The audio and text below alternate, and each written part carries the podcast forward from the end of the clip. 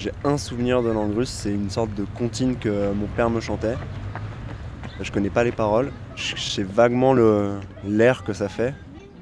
Je sais pas du tout de quoi ça parle. Et à chaque fois d'ailleurs que je rencontre des, gens russes, je leur demande est-ce qu'ils connaissent cette chanson et, j'essaye de la fredonner, mais personne ne connaît. On l'entend en permanence en Égypte, partout, dans les cafés. On prend un taxi, on l'entend. Et moi, quand j'étais au Caire, c'était un son que j'aimais pas. quoi. C'est quelque chose de très euh, mielleux, comme ça, un peu qui traîne. Et puis il y a une fascination de tout le monde pour ça que je comprenais pas. Et puis après, quand je suis venu ici, ça m'est venu.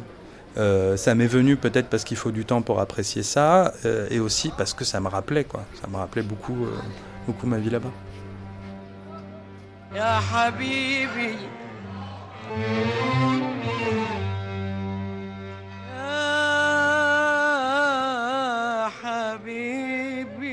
Vous écoutez Retour à la langue, un podcast de Catherine de Copé.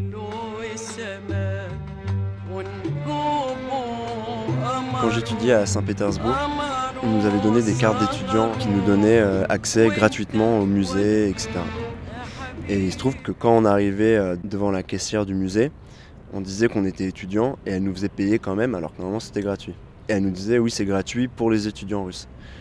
Et déjà je m'appelle euh, Anton, donc Anton, c'était marqué comme ça sur ma carte euh, d'identité euh, étudiante. Et je m'amusais à avoir l'air le plus russe possible. Et donc c'était très simple, je, jetais ma carte et d'un air très désagréable, je disais juste Adin, ce qui veut dire un. Et elle comprenait et elle me donnait le billet sans rien me dire et c'était gratuit. Moi, je me sens française, hein, ça c'est sûr.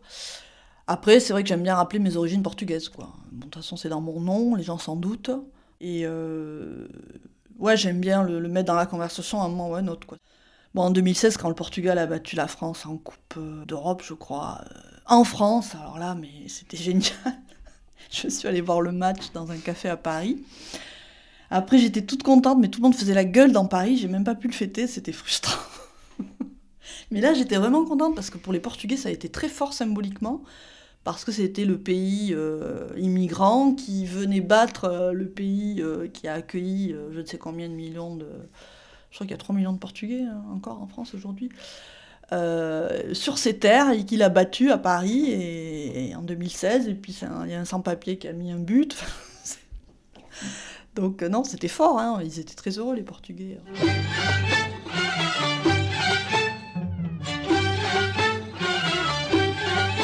Moi, je suis très identifiée par mon prénom, par le Pays Basque, en fait. Et aussi parce que ma mère nous a transmis beaucoup plus de choses. Et avec le temps, euh, je me suis sentie incomplète. Pourquoi il fallait que je commence par le Corse? Parce que c'était ce qui me rattrapait le plus violemment et une fois encore de manière euh, viscérale.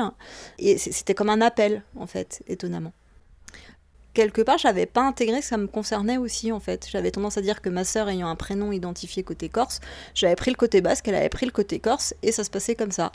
Et alors qu'en fait, on est chacune les deux.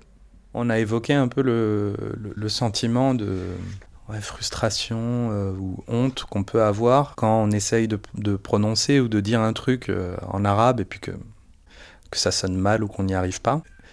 Et je, je pense que c'est... Euh, que c'est parce qu'en fait, on est attaché à la langue et on l'a rattaché à son identité. Et euh, quand on essaye de l'exprimer et que ça sonne mal, c'est comme si on nous, on nous reconnaissait pas ce bout d'identité en fait. Alors qu'en fait, il est là, il est pas, c'est un truc qui peut pas, ça peut pas partir quoi. Je pense que c'est ça le, le, le point sensible.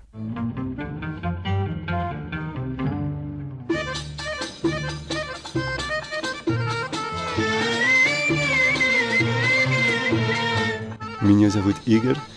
Я изучал русский язык в лице, но я почти все забыл. Ce qui veut dire, je m'appelle Igor, j'ai étudié le russe au lycée, mais j'ai presque tout oublié. Sauf que le problème avec ce genre de phrase, c'est qu'on se retrouve vite assez bête, parce que j'arrive à la dire de manière en, un russe assez correct, et donc mes interlocuteurs ont tendance à penser que je parle très bien russe, et donc je euh, suis une situation où ils vont me me lancer, m'assaillir de plein de questions auxquelles je ne vais rien comprendre.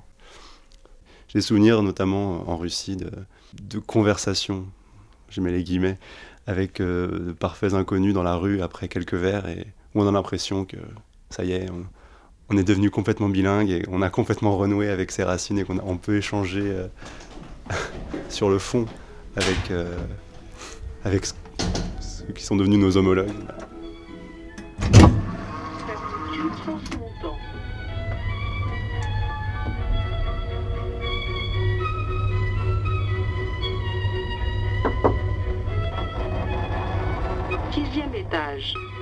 Du côté de mon père, je n'ai connu aucun de mes grands-parents. Euh, du côté de ma mère, euh, j'ai connu les deux, mais un, très jeune, enfin étant très jeune. En fait, tous les grands-parents euh, en vietnamien sont appelés, ah, je pense que c'est les seuls vietnamais que je connais en vietnamien, c'est Ang Wai, Bang Wai. Ça veut dire grand-mère et grand-père. Et pour moi, ils n'ont jamais eu de nom ni de prénom. En fait, je connais pas. En fait, je réalise maintenant, là, tout de suite, qu'ils s'appelaient quelque chose, mais n'ont jamais eu de nom ni de prénom pour moi. Bawan, est-ce que vous aimeriez être bilingue?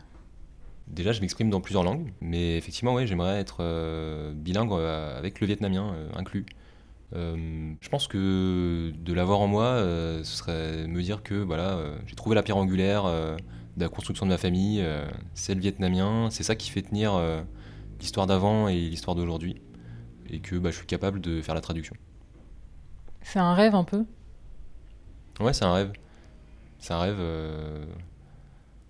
Bah, c'est comme le rêve de revenir en enfance et de mieux faire. Euh, bah, j'aurais aimé euh, savoir parler le vietnamien.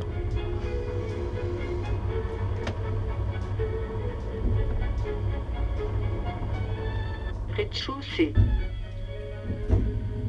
Ouverture.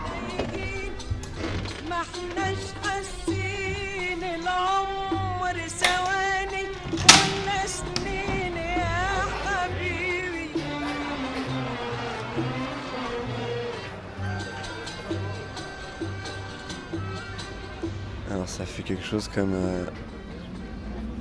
Ta ta ta ta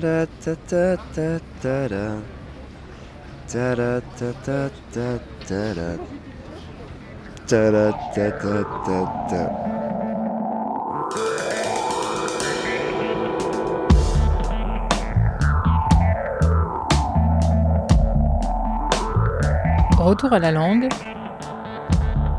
un podcast de Catherine Decopé. Merci à tous ceux sans qui ce podcast n'aurait pu voir le jour.